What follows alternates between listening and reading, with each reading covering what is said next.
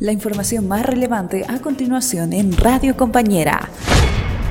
Gobierno investigará a grupos armados luego del secuestro de policías y periodistas en Guarayos. La policía inicia investigación de oficio.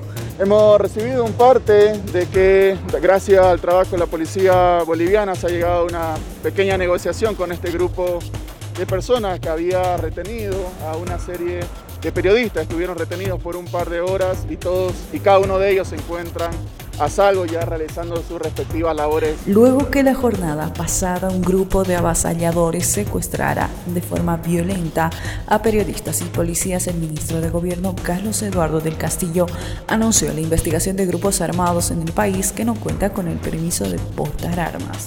Por su parte, el director nacional de la Fuerza Especial de Lucha contra el Crimen, coronel Alberto Aguilar, indicó que se inició una investigación de oficio contra las personas que secuestraron a periodistas y policías donde un efectivo resultó herido.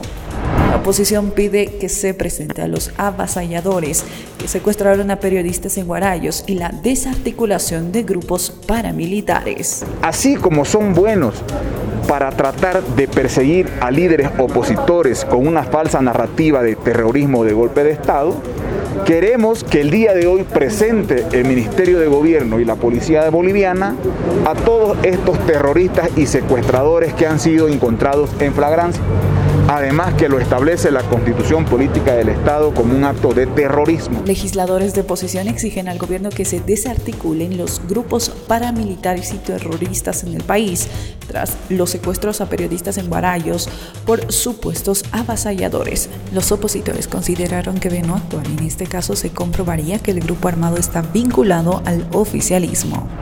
Lidia Patti presentará una acción popular contra el fiscal general del Estado y la Comisión de Fiscales por incumplimiento de deberes en el caso Golpe. Eso es queremos hacer también acción popular de una vez, si no hace en estos días también eh, por incumplimiento de deberes. Hay que hacer también acción popular. En el informe, la exdiputada del MAS, Lidia Patti, quien manifestó que presentará una acción popular contra el fiscal general del Estado, Juan Lanchipa, y la Comisión de Fiscales que investiga el caso del presunto golpe de Estado por incumplimiento de deberes debido a la presunta retardación en las investigaciones en el caso del presunto golpe de Estado. El diputado Arce del MAS pide una explicación al vicepresidente Choquehuanca de por qué no se hizo vacunar contra la COVID-19. Se debe dar un ejemplo al pueblo boliviano, indicó. El, nuestro hermano David tendrá que dar una explicación. Nuestro gobierno nacional ha realizado los máximos esfuerzos para que el pueblo boliviano reciba las vacunas estamos en riesgo de que vacunas eh, este fin de mes eh, expiren, ¿no? El diputado del MAS sectoral se cuestionó al vicepresidente David Choquehuanca por no haber recibido aún una vacuna contra la COVID-19 a la fecha. Señala que se debe dar una explicación porque desde el gobierno se debe dar el ejemplo a la población boliviana.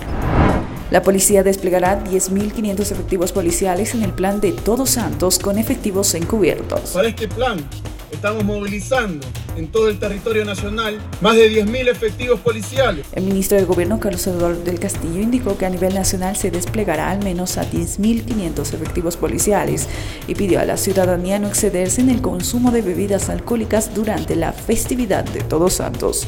Por su parte, el comandante general de la policía, Johnny Aguilera, informó que durante este feriado se desplegará efectivos de inteligencia para precautelar la integridad de la ciudadanía.